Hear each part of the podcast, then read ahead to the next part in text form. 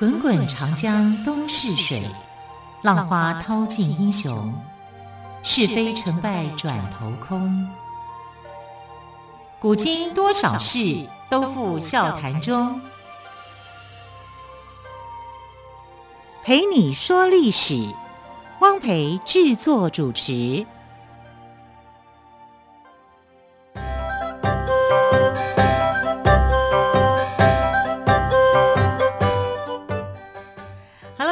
朋友，新年快乐！我是汪培，欢迎朋友们再次收听《陪你说历史》节目。好，今天虽然是大年初四了哦，但是我们还是有感受到浓浓的过年气息，所以再次为朋友们邀请到历史专栏作家岳远轩老师来跟我们分享大年初四的年节习俗。岳远轩老师您好，主持人好，听众朋友大家好。好，老师，今天虽然已经是大年初四了，但是我们还是感受到浓浓的年节气氛哦。对，还在过年。在初四，在有什么样的特殊的习俗吗？其实我们讲啊，过年它是一个很漫长的活动，在农历社会，农有这个呃过年前的准备，跟过年的这段期间，过过年后啊，嗯、过年后其实一直到很长哎，一直到二月二号初呃二月二号龙抬头这一天，哎对，它整个都都是一个很漫长的一个呃节庆气氛里面，呃，当然这因为时代时空转变了哈，所以我们。大概这个过年大概就是除夕、初一、初二、初三、初四，哈，这几天是最主要的精华。那今天又是精华中的精华哦。好，为什么呢？因为我们呃在除夕的时候，我们有讲过说，在农历年节的时候，十二月份的时候，二十三或者二十四有个重要的活动，就是送神。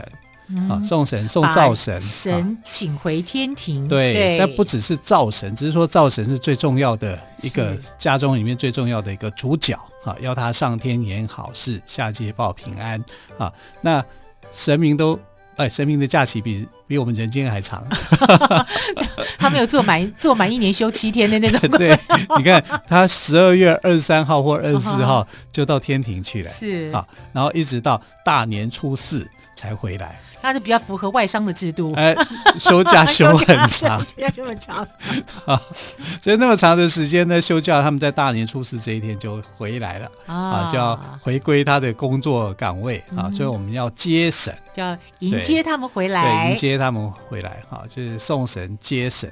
那接神里面呢，所有的的神都回来，但有当中有一个神是最重要的。就是财神 哦，这个大家都爱。对，那除了初四接财神以后，初五啊这一天也会再接财神。为什么呢？因为初五是这个利市啊，所谓的利就是便利的利，利市大发利市啊，就是说商家在初五这一天会开市，会营业，营业当然希望有个好彩头嘛啊，所以在初五这一天也会接财神啊，所以我们看到财神很受欢迎。初四也欢迎他，初五也欢迎他，所以这两天都可以接财神，都可以。呃，初四是接神，接神就是所有的所有的神都要回、哦、回来嘛啊，所以你是包括财神在内，嗯、但初五会特别为了财神哈再去呃接他一次。可见得大家多爱财神，多爱钱啊，钱是很重要的啊。是啊，这个没有钱万万不能嘛。对啊，那我们可以看到，像台北这个关渡宫啊，就有一个财神洞。哎、嗯，你一进去里面啊，这个财神洞它是一个隧道口，进去呢，两边有文财神、武财神，还有这个正财神、偏财神，出来一个土地土地公。那我觉得这个官渡庙的这个财神洞哦，就正好说明了我们的这个财神的发展啊，这非常有趣的。所以您刚刚说有文财神跟武财神啊？对，有文财神，有武财神，有正财神，有偏财神。啊，还有这个公财神。那如果说我们全部都拜一遍的话，哎，真的关渡宫就就就就是这样子，就有对不对？就有些信众就是这样子，特别去拜一遍，哦、看一遍，然后也了解说啊，文财神、武财神他们的一个典故由来是怎么样。是啊，因为在这个财神洞里面啊，嗯、就是呃应有尽有哈、啊，就是你不但可以参拜，也可以看到他的一些呃事迹啊，因为他们都是历史上的人物转变过来的。好，比如说文财神，文财神有很多位，好，但我们现在来讲啊，大体上又有两位文财神是受到大家所敬重的，一个是商朝的时候的比干，比干，对，比干我们可能不太知道他是谁啊，可是，在《封神演义》里面他是赫赫有名。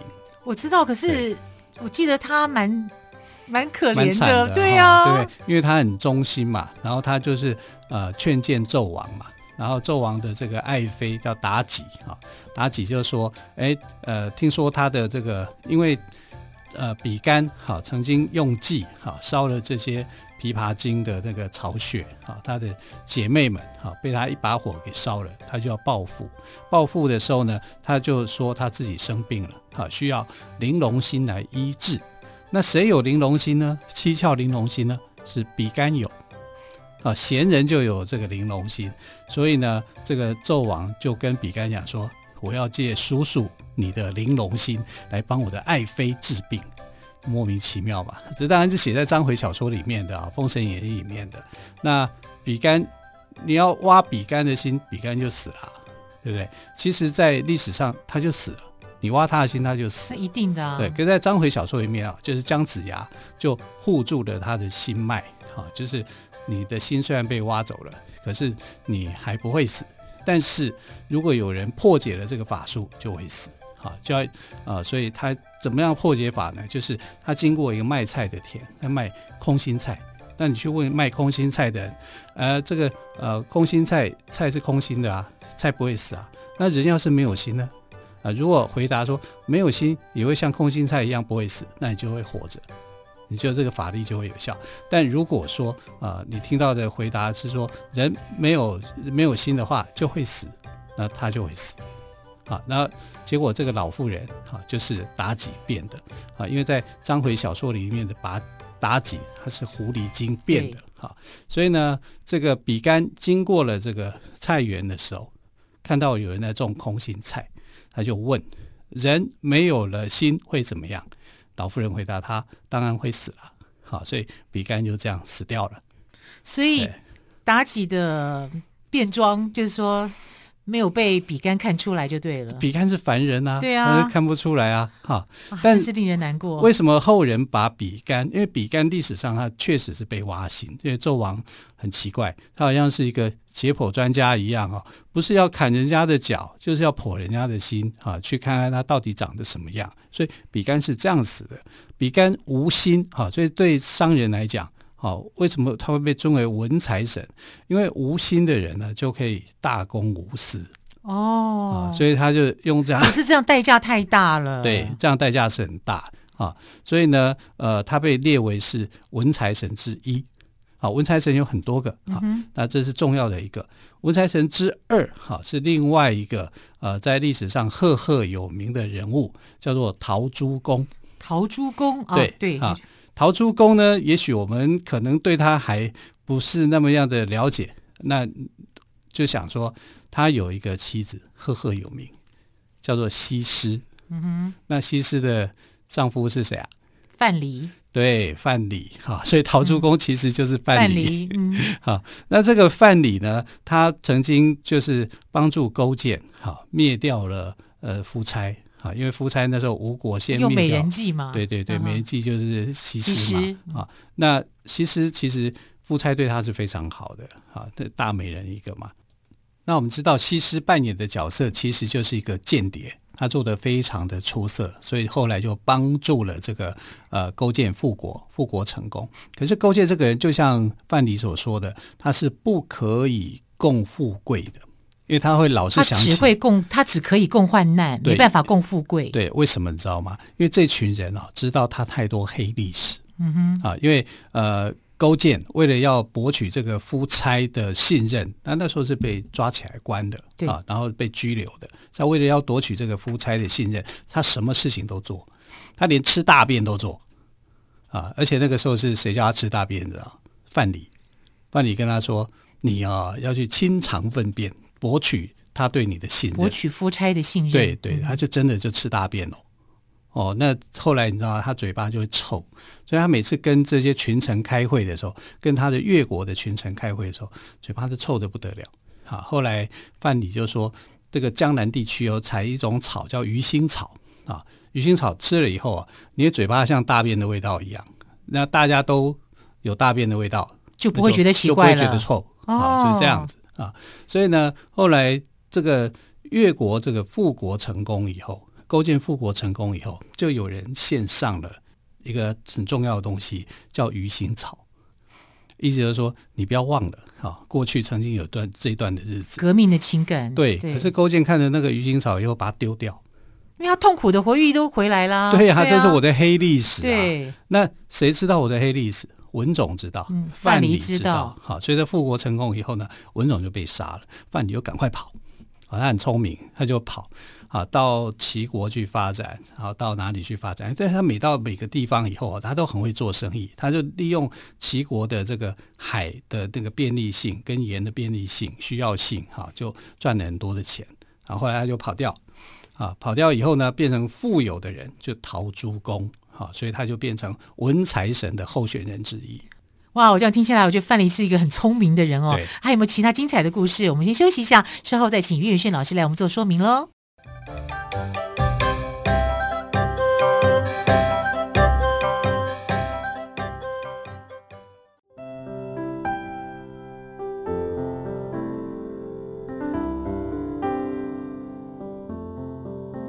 听见台北的声音，拥有颗热情的心，有爱与梦想的电台，台北广播 FM 九三点一。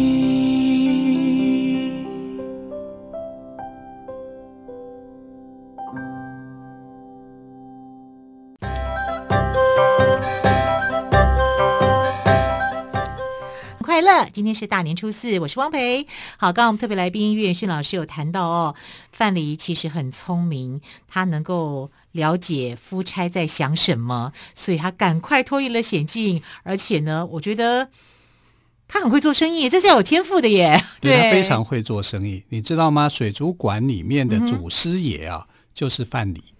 真的、啊、水族馆啊，我们到台北市民权东路桥下面，不是有很多很多的水族馆？对，对，他们会敬奉的神哦，就是范蠡。范蠡是他们的祖师爷。哦、为什么呢？因为范蠡在这个呃春秋后期的时候啊，他大概是春秋后期的人嘛，他就想到了说，因为那个时候有一个很珍贵的鱼种叫鲤鱼。鲤鱼啊，鲤鱼是那个时代非常珍贵的鱼种，哈，就是很送礼很大方，就是卧冰求鲤的那个鲤鱼嘛。所以你看，很多人都喜欢吃鲤鱼，好，所以他就去发展养殖鲤鱼的技术，好，然后利用水族馆的那个特性，哈，他就挖了几个地，哈，把它弄成像是一个做的那个鱼温，就有点像是一个呃。它不是自然的环境，但是它就把它控制在那个人工场合做出来的一个自然环境，然后去呃调配去饲养鲤鱼，然后赚了很多钱，哇，厉害吧？在那个年代他就有这个头脑。对，然后因为他所做的这个东西，后来就被水族业者认为这个是呃水族的先驱，啊，所以就呃敬奉他为水族业的祖师爷。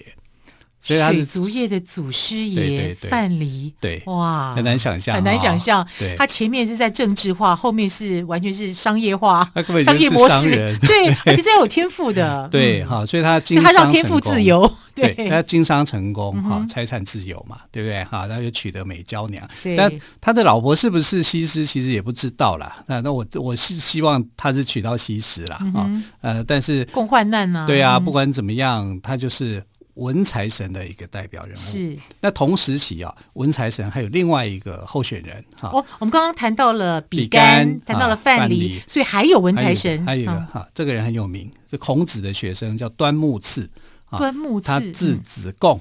哦，就子贡，那子贡我们就比较熟了。对对对，那子贡是被称为是儒商的代表啊，因为他很会做生意啊，所以孔子周游列国的时候，出的很多的钱都是子贡出的。哇啊！子贡是大金主啊，哈哈，然后他的这个呃，但是他也帮了孔子的很多的忙，因为当时孔子要他就是保住鲁国，鲁国是他们的故国嘛，哈，他们自己的母国啊，所以在周旋在大国之间，所以有一句成语叫做分庭抗礼，指的就是子贡哈，跟其他春秋的诸侯国家可以面对面谈。那时候商人地位并不是像我们之前所讲的那么低啊，他是高的。啊，尤其子贡啊，他又是孔子的学生，所以他跟诸侯之间可以分庭抗礼，啊，所以他也成为文财神的一个候选人。所以我们现在看到文财神有比干、有端木赐、子贡，还有这个范蠡，哈，他们都被尊为是财神，这是文财神。武财神呢，啊，就比较简单一点了。好，武财神有两个，啊，一个是谁呢？武圣关公。关羽，关老爷子，哎，关老爷子怎么会跟做生意有关呢？啊，可是很多做生意的人都去拜关公啊，因为关公正义、公正啊，超然的啊，所以他们认为说关公可以保佑他们、保护他们，所以就去拜关二爷。关二爷很多行业都喜欢拜。啊，但也认为说，只要我取得的是正财，我正正当当的做生意，好，关老爷也会保护，嗯、因为他讲庇佑我们的。呃，这里面不是只有利而已，还有义。嗯、对，好，所以啊，武圣关公啊是这个武财神之一，嗯，是受人尊敬的。对对。那正财神里面呢，这我们最常讲的正财神就是《封神演义》里面的这个呃赵公明，好。那赵公明呢，就是就骑着黑老虎的赵公明，对对对，对啊，本来是瘟神的，后来变财神的啊。那他底下有几个部属，后来也都变成为所谓的五路财神，嗯啊，招财进宝啊，什么之类的，啊，这样哈。所以他是呃所谓的正财神。那偏财神就比较走偏门，走偏门的啊，走通常走偏门的，就是说。比如说你要去什么保佑我中个大家乐啊，或者是中个彩券啊之类的。之类的，你如果去拜关公啊，或者是拜赵公明啊，他可能都不会理你，会理你，对。啊，因为他要的是正路，你正当经营的这方面来的，嗯、啊，所以这种比较要属于偏财型的，你要有那种偏财运的，你可能就会走到一个比较啊所谓的阴庙，好、啊，或者是别的哈。啊所谓的五五鬼运财类似这样，所以偏财神对偏财神里面啊、呃，并没有正式的一个所谓的呃标准化的一个神在，是好，它就是人间所产生出来的。你可能就是你可能会去，比如说啊、呃，台北县台新北市的十八王公啊，你可能就会去去拜类似这样的哈。那另外一个大众的财神，我们所最知道的就是土地公。他又来了，他又出现了，又出现。他的形象好亲民啊，他什么事情都可以管，因为有土有土司有财嘛啊，所以呢，这个土地公呢管的范围还真大，他的管区，然后他又是管大家发财嘛啊，所以当你去呃去拜土地公的时候，发现说土地公是带着金元宝的，那你就可以去亲近他啊，因为他就会赐这个。呃，福气、福这个财力就会给你啊，所以你看，有文财神，有正财神，有偏财神，神还有武财神哈。但还有一个财神是特别的，这叫还有啊，刘海戏金蟾。这个名字怎么写啊？刘海就是女生的那个刘海，女生的刘海啊。对，因为是从她的发型里面来的，哦、所以、哦、真的、啊。对，这个神仙哈，他是历史上真实的人物啊，他是南北朝时期的一个一个官员啊，本名叫做刘超啊。那刘超呢，他的另外一个成了仙以后，他的名叫刘金蝉啊，刘海蝉，刘海蝉啊。那刘海蝉，因为他常常。打扮成为他常常以小孩子的形象出现，然后额头上面就有一个头发齐眉这样子，嗯，看起来像刘海就对了。对啊啊，所以后来这个呃女生所留的这个就叫刘海啊，就从他的名字来的。是真的从他的名字来，从、哦、这是有典故的。对对对，哈，呃，不然为什么叫刘刘海啊？就刘海戏金蝉，刘海蝉。那刘海蝉呢？他为了点化一个富商，这个富商其实跟他有亲戚关系，哈，就是呃，但是他很贪心啊，非常的贪得无厌啊，他就想要教训他啊，所以他就因为太贪心，死后啊，就变成了一只蟾蜍，金蟾蜍啊，但他只有三只脚。哎，蟾蜍不是都有四只脚吗？嗯、一只蛤蟆一掌锥，对不对？啊、嗯，应该应该四个腿来对，它就有三只腿。为什么呢？因为不满足。哦，啊、不满足，少了一只脚，少了一只脚，所以它永远不满足。好，他就去钓那一只蝉，啊，在就是用钱去钓这只蝉，然后这只蝉就被它钓上来，它是用金钱钓的，所以它每跳一步就会有一个钱，每跳一步就会有一个钱这样出来，啊，所以叫刘海戏金蝉，他用这个方式去点化说，你这个人不要太贪心，嗯、不要不知足，嗯哼，好，但后来的人就把它当做像是一个呃象征了，好，所以我们会看到有一个金蟾蜍。咬着铜钱，对，那你典故就从这边过来的，是，就从这里来的。那你要去看它的脚，它的脚就三只脚，是不是就三只脚？对，哦、这就是刘海戏金蝉的一个典故哈，但也常常被商家所使用。那这个刘海戏金蝉，这个金蝉哦，你的嘴巴啊一定要对外，你不能对内。啊，你对内就咬自己的钱，你不就破功了吗？嗯，你要破财了，对，破财了。你要去咬住外面的钱，要招财啊，有这个招财的意思啊。这是流行在呃我们的台湾地区的常见的文财神、武财神、正财神、偏财神好，跟这个呃大众神好之间有关于财运的相关的事情。蟾蜍，对，今天听下来就是蟾蜍的台语叫纠集，纠集，纠集就是这招钱的意思。哇。好，非常有意思的蟾蜍。